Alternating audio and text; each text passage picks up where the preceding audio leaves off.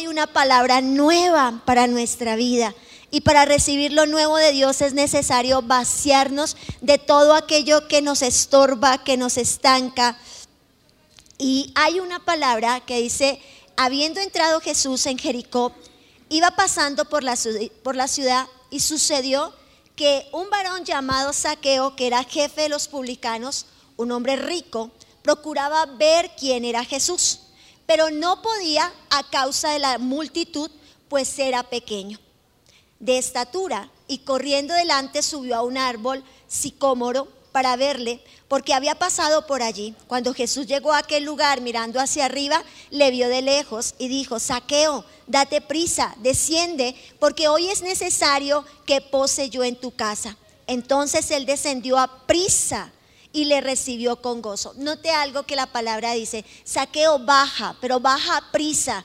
Eso habla de diligencia, de rapidez. Amén. Eso habla de, de, desarrollar esa agilidad para que no se pierda algo. Algo iba a pasar allí en la vida de saqueo y Jesús lo necesitaba que fuese ágil, que fuese rápido. Y la palabra entonces continúa diciendo, date prisa. Date prisa a qué? Date prisa para encontrarte conmigo. Date prisa para que salgas a mi encuentro, saqueo. Y lo recibió gozoso. ¿Cómo nos recibe Jesús hoy? Gozoso, iglesia.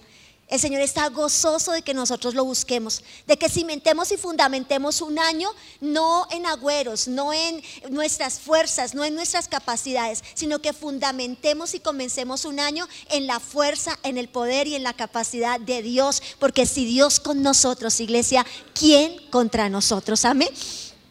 Al ver esto, todos murmuraban. Va a haber gente que se va a levantar y no le va a parecer. Hay gente que se dedica a murmurar, a mirar y murmurar, pero hay otros que nos dedicamos a procurar y provocar el favor de Dios. ¿En qué bando estás? ¿En los que se quedan murmurando o en los que provocamos el favor de Dios? ¿Sabe? Dice que la gente estaba allí murmurando, diciendo que había entrado a posar con un hombre pecador. Entonces Saqueo, puesto en pie, dijo al Señor, he aquí, Señor, la mitad de mis bienes doy a los pobres. Y si en algo he defraudado a algunos, se los devuelvo, cuadriplicado. Jesús le dijo, hoy ha venido la salvación a tu casa, por cuanto él también es hijo de Abraham, porque el Hijo del Hombre vino a buscar y a salvar a los que se habían perdido. Cuando usted le dicen que de repente usted es demasiado malo, que hace yendo a una iglesia, usted tiene que contestar, Exactamente es por eso. Porque soy demasiado efectuoso, porque hay demasiados errores en mi vida, porque me falta mucho. Por eso es que yo necesito a Dios. Amén. Él vino a salvar a aquellos que se habían perdido.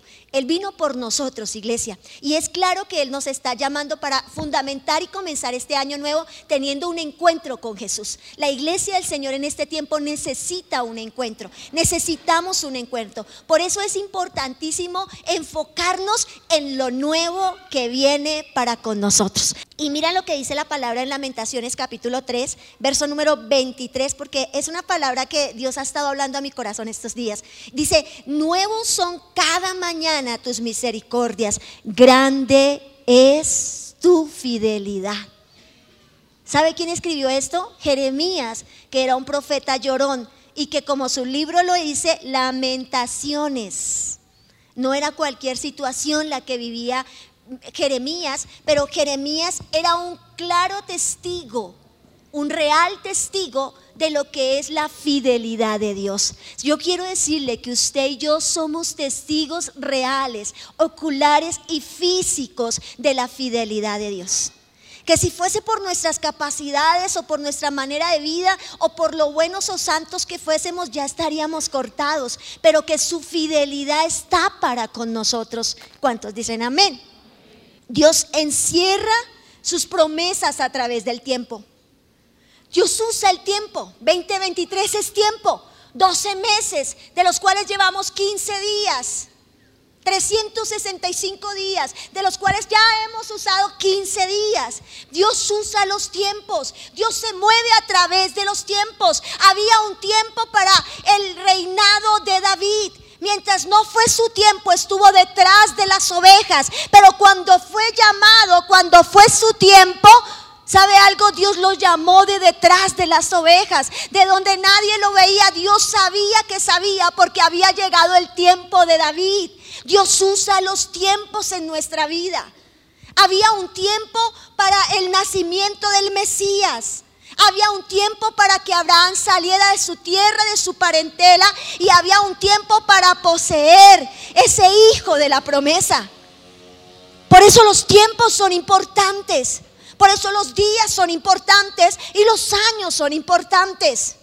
2023 es un año importante. 2023 es un año crucial para su iglesia. 2023 es un año donde el Señor trae nuevas misericordias porque su fidelidad permanece fiel para con nosotros.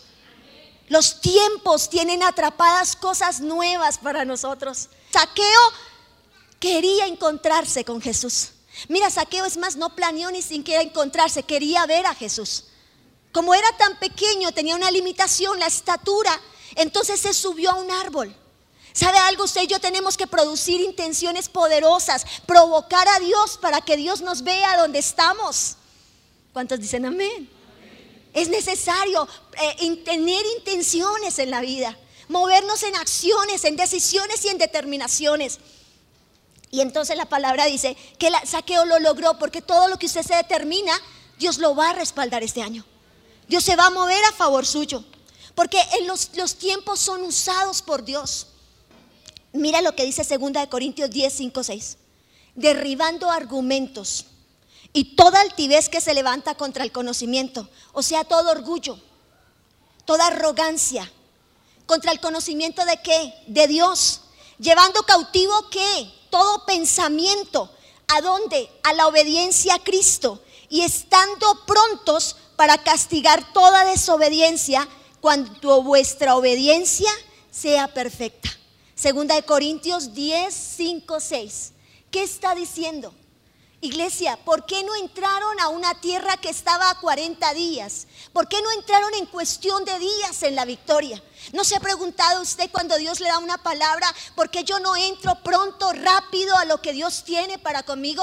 ¿Por qué tengo que demorarme tanto? ¿Por qué no es el aquí y el ahora de Dios como ocurrió, por ejemplo, con Javes, que oró y Dios de una se lo dio?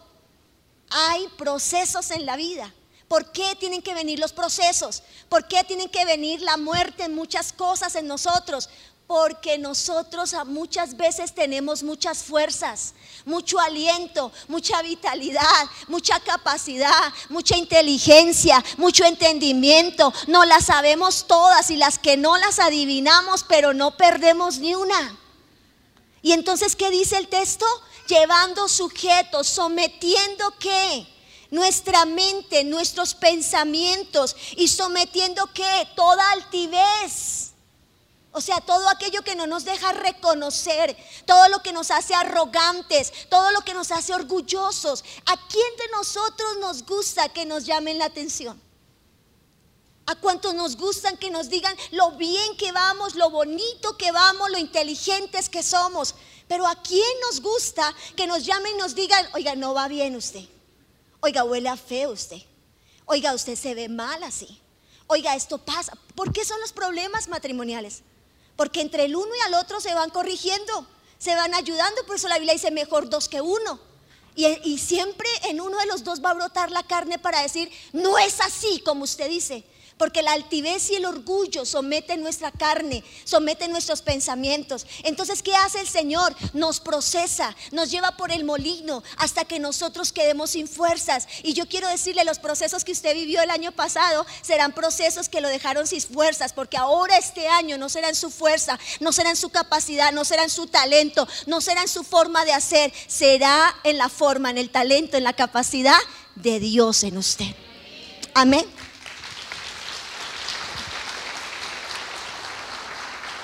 Y la palabra dice que hay que llevar todo pensamiento. ¿Y qué, pensamiento hay? Tenemos que vivir un año enfocados en lo que Dios tiene para nosotros. Y hay pensamientos que están atrapados en nosotros, pensamientos viejos, maneras y formas de vivir antiguas en nosotros. Israel no entró. Israel dio vueltas y vueltas y vueltas hasta que murieron. Es por eso necesario mirar de dónde venimos. ¿Sabe? La nueva generación fue una generación diferente. Fueron los hijos de aquellos que no entraron.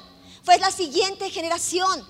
¿Por qué? ¿Qué pasó? Tenía que renovarse la mente. ¿Sabe? Muchas veces sabemos tanto que no sabemos nada. Y por eso es necesario nosotros renovarnos, pero también otra cosa importante, saber de dónde venimos, saber, quiénes son nuestros padres. Y amén, gloria a Dios por nuestros padres. Y los honramos y los bendecimos. Y damos gracias a Dios por el esfuerzo que nuestros padres hicieron por nosotros, por el ejemplo, por todas las cosas buenas y maravillosas. Pero como mamá le digo, ¿sabe algo? Nosotros quedamos limitados hay una formación y una educación que nos queda a la mitad de camino. Igual pasó con nosotros, porque ahora empieza una tarea propia, personal, de nosotros mejorar la versión que nuestros padres nos entregaron. Mejorar la versión que nuestros padres nos entregaron. Esta gente entendió que la crítica, que la murmuración, que la burla, que el menosprecio, que el estar añorando el pasado, los sacó de la tierra prometida. Y yo quiero que usted y yo analicemos qué cosas nos pueden sacar para que 2023 no sea un año de repeticiones. Amén. Hay que destruir todo pensamiento que va en contra de nuestro, de nuestro destino. Dios ha marcado un destino poderoso para usted. Pero ese destino está en sus manos, no está en las manos de la iglesia, no está en las manos de un pastor, no está en las manos de su esposo, de su esposa o sus padres, está en sus manos en ese libre albedrío y en esas capacidades de fructificación y multiplicación que Dios puso en nosotros, con esos dones y con esos talentos que el Señor nos entregó, nos los entrega para algo específico, iglesia. Y es para que usted haga de ese destino un destino glorioso y poderoso en las manos del Dios Todopoderoso. Amén. Segunda de Corintios capítulo 5, versículo número 10 porque es necesario que todos nosotros compadezcamos ante el tribunal de Cristo para que cada uno reciba según lo que haya hecho mientras estaba en el cuerpo, sea bueno o sea malo. Acabo de hablarle de todo lo que Dios tiene para nosotros. De la importancia del enfoque en lo que Dios tiene para con usted. En la importancia de los tiempos, de entender el tiempo y la oportunidad que Dios le ha dado. Yo por lo menos sé que sé que a mí no me queda mucho tiempo que por lo tanto yo debo aprovechar de aquí para adelante el tiempo que Dios me ha entregado. Que tal vez a los 15 o a los 20 tenía el tiempo para perderlo, tenía el tiempo para ir y venir, pero que en el momento de la vida en el que estoy no tengo tiempo que perder. Hay un momento de la vida en el que uno está ausente, en el que otros pagan por uno, en el que otros hacen por uno. Pero iglesia, yo creo que la mayoría de los que estamos aquí estamos en el tiempo de la vida en que ya tenemos que aterrizar en que tenemos que entender que llegó el tiempo de Dios para nosotros. Saqueo lo entendió. Saqueo entendió que llegó el momento y la hora de Dios para con él y que él tenía que provocar a Dios. Hay gente que mantiene de un lado para el otro, de allá para acá y no son firmes, constantes, pierden tiempo.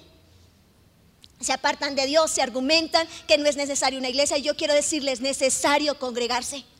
Es necesario recibir la palabra. ¿Sabes por qué? Porque la palabra nos hace libres de esos pensamientos que atan, que maldicen, que destruyen, que estancan nuestra tierra, que nos tienen cautivos. La palabra produce libertad. Y Saqueo estaba sediento, anheloso de tener un encuentro, iglesia. ¿Cómo vamos a comenzar este año? Hoy 15 de enero. Tenemos que comenzar este año, iglesia, alineados para tener un encuentro con Dios, para vivir el más grande y glorioso encuentro con Dios. Porque una vez que tú te encuentras con Dios, sabes algo, tú provocas a Dios para milagros, para grandeza, para lo sobrenatural que tú no pudiste hacer, que tú no lograste hacer. Cuando se cierran todas las puertas, cuando te dicen que la enfermedad ya no tiene cura, cuando te, no hay esperanza, ahí es donde Dios viene para meter su mano porque tus fuerzas ya no tienen capacidad. Y sabes, Saqueo empezó a provocar el milagro. Saqueo empezó a provocar el encuentro. Hay que ser intencionales. 2023 es un año para ser intencionales. Hay que vivir la vida con intención. Usted se quiere casar, tiene que ser intencional, tiene que organizarse, invertir en el producto para poder producir. ¿O no amén? Amén. Usted quiere un negocio, usted tiene que ser intencional. Usted quiere crecimiento espiritual, usted tiene que ser intencional con Dios. Usted quiere ver lo sobrenatural de Dios, usted tiene que ser intencional. Iglesia, ¿qué queremos como pastores para este año? Queremos multiplicarnos. Queremos de aquí a tres meses no ser los mismos, sino estar multiplicados mínimo por dos. Y de aquí a seis meses, otros dos. ¿Cuántos decimos amén? Y es un año para multiplicar. Y el pastor lo decía, no solo multiplicarnos numéricamente en relación a predicar la palabra, sino un año para multiplicarnos en nuestras finanzas. Amén. Para multiplicarnos en relación a nuestra familia, para que nuestra familia busquemos el bienestar de nuestros hogares. Es un año de multiplicación espiritual de orar más, de buscar más a Dios, de obedecer más a Dios, de estar en mayor nivel de santidad, porque sin santidad no veremos a Dios. Así de sencillo. Y el libro de Lucas nos narra esa historia del encuentro que tiene Saqueo, de toda su vida transformada a través de un encuentro y de lo que puede suceder en una persona que tiene un encuentro real, verdadero con Dios. Hay que dejar de ser de aquellos que mantienen en dos aguas. Y llegó el, año de la firmeza, de ser radicales, de es con Dios, amén. De es con Dios, es con Dios, iglesia. Es con Dios de tu lado. Es en obediencia, es en santidad. Sí vale apartarse, sí vale santificarse, sí vale, sí sirve, sí produce fruto. Sí produce fruto obedecer a Dios. Y por eso hoy Saqueo nos muestra lo mismo, pequeño, con una circunstancia. Tenía algo a favor, era rico, porque uno no todo lo tiene en contra, siempre hay algo a favor suyo. Y el hombre dice la palabra que en la riqueza no vino a ser estorbo. ¿Cuál era la condición? Es necesario saber cuál es nuestra condición. Sucedió que un varón llamado Saqueo era jefe de los publicanos y era rico. O sea, era jefe y rico. ¿Ser rico es malo? ¿Cuántos queremos ser ricos? Amén. Ya estamos ricos. Saqueo era jefe de los publicanos, lo que significa que trabajaba en el imperio romano cobraba fuertes impuestos a las personas del mismo pueblo, ganaba dinero deshonestamente cobrando más de lo necesario. Su condición al conocer a Jesús era de traidor y de ladrón y deshonesto. ¿Cuál es la condición actual de nuestra vida? Amén por lo que viene, pero también amén por quiénes somos en este momento. ¿Quién eres? ¿Qué eres y qué tienes? ¿Cuál es tu condición? Es necesario, iglesia, para vivir ese encuentro poderoso, saber cuál es nuestra condición y ser muy honestos con nosotros mismos. Y lo que yo te estoy diciendo hoy es, no vivas, no empieces un año con la culpa, pero sé muy claro de cómo estás, de cuánto debes, de quién eres, de cómo está tu vida espiritual, de realmente cómo está tu vida espiritual. Es importante saber cómo comenzamos este año cuánto tiempo oramos, cuánto tiempo buscamos al Señor, leemos la palabra o cuánto tiempo llevamos sin leer la palabra. ¿Cuál es tu condición? Saqueo tenía una condición y la gente sabía la condición y es necesario conocer y ser sinceros con nosotros mismos. Es fácil engañar las personas. Es fácil pasar por santos, pero estar lejos de esa santidad. Y los cambios que necesitamos no comienzan nunca fuera, comienzan siempre dentro de nosotros. Es importante hoy que le hables al Señor de tu condición. ¿Cuál es tu condición? ¿Sabe? Así como saqueo, tú y yo tenemos que estar hoy anhelosos porque Jesús nos vea. Porque si Jesús te ve, tu vida va a cambiar. Porque si Jesús aún en medio de la multitud, nunca más volverás a ser el mismo. Tu vida va a tomar otro giro porque ya no se escribirá tu historia o la historia de tus padres, sino que se escribirá la historia que Dios siempre planeó para ti.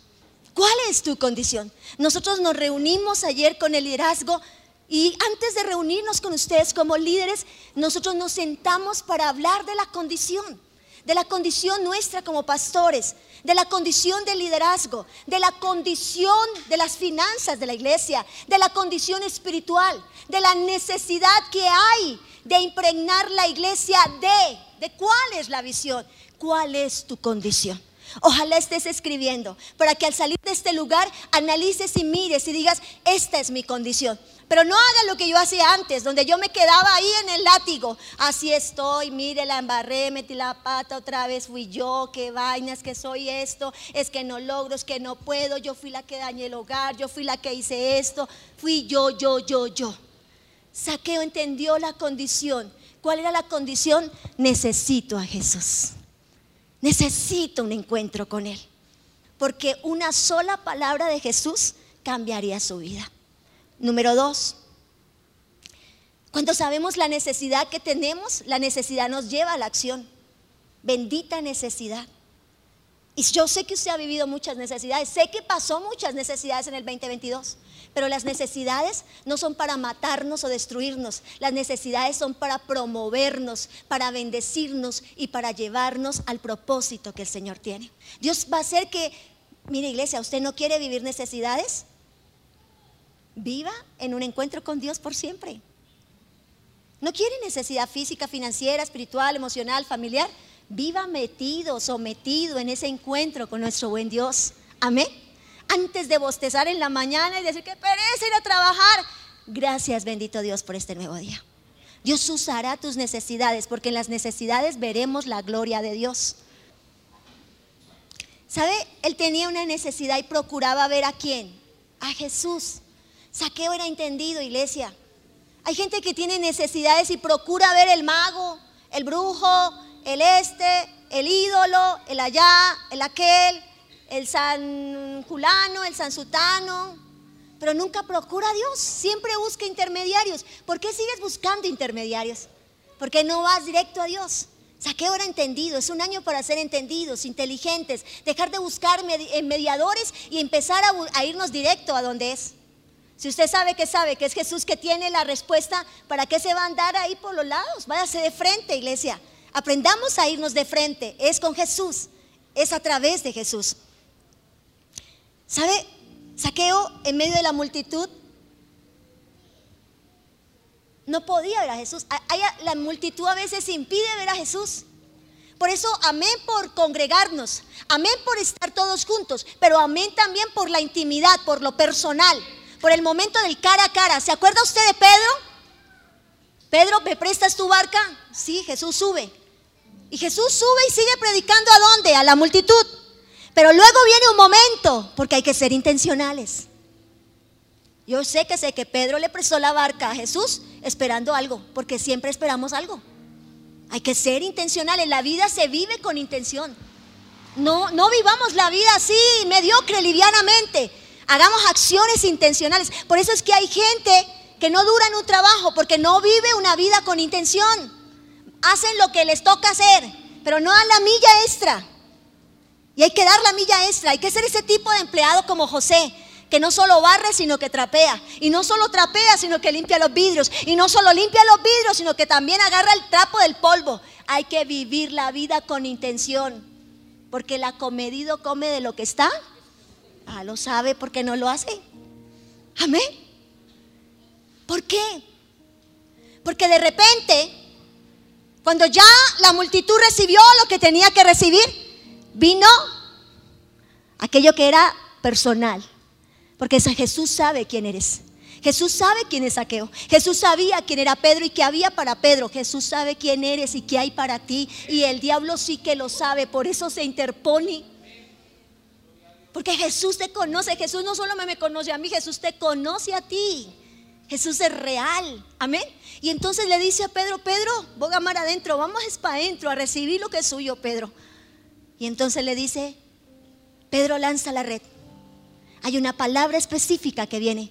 Y hay un momento de una palabra específica y la palabra específica tiene poder para transformar la historia. Solo di la palabra y una palabra tuya bastará para ser sanos. Sea intencional. Viva la vida cristiana siendo intencional. Un encuentro debe vivirse siendo intencional. Jesús sabía quién era Saqueo. Y Jesús llamó a Saqueo por su nombre. Eso me encanta. Saqueo, baja, ven, te vi, Saqueo. Iglesia, Dios te ve. Dios te ve, Dios sabe tu nombre. Yo sé que te has sentido abandonado, como que Dios no sabe quién eres. Y si Dios te hizo, te formó, te creó, te puso ese nombre que tienes, Dios te ve, solo que tú no lo has querido ver a Él. Saqueo la tenía clara, él vio a Jesús, por lo tanto Jesús lo vio a él, puesto los ojos en Jesús, el autor, el consumador de la fe. Amén. Que es una palabra específica. No te distraigas. No te desenfoques por la multitud. No te desenfoques por las limitaciones. Es que soy pequeño, es que no tengo, es que no puedo, es que no sé orar, es que no sé buscar, es que no tengo la plata. No se confunda, no se deje desenfocar. Jesús sabe su nombre. Y lo más lindo aquí es que el deseo era mutuo. Qué rico cuando el deseo es mutuo, cuando los dos queremos. Y hoy es necesario que yo pose en tu casa. Hoy es necesario que yo pose en tu casa, le dijo Jesús. Me gusta eso. Hoy es necesario que Jesús pose en tu casa, en tu casa, en tu casa, en tu casa, en tu casa, en tu casa. ¿Y cuál es esa casa que está hablando? Tu vida.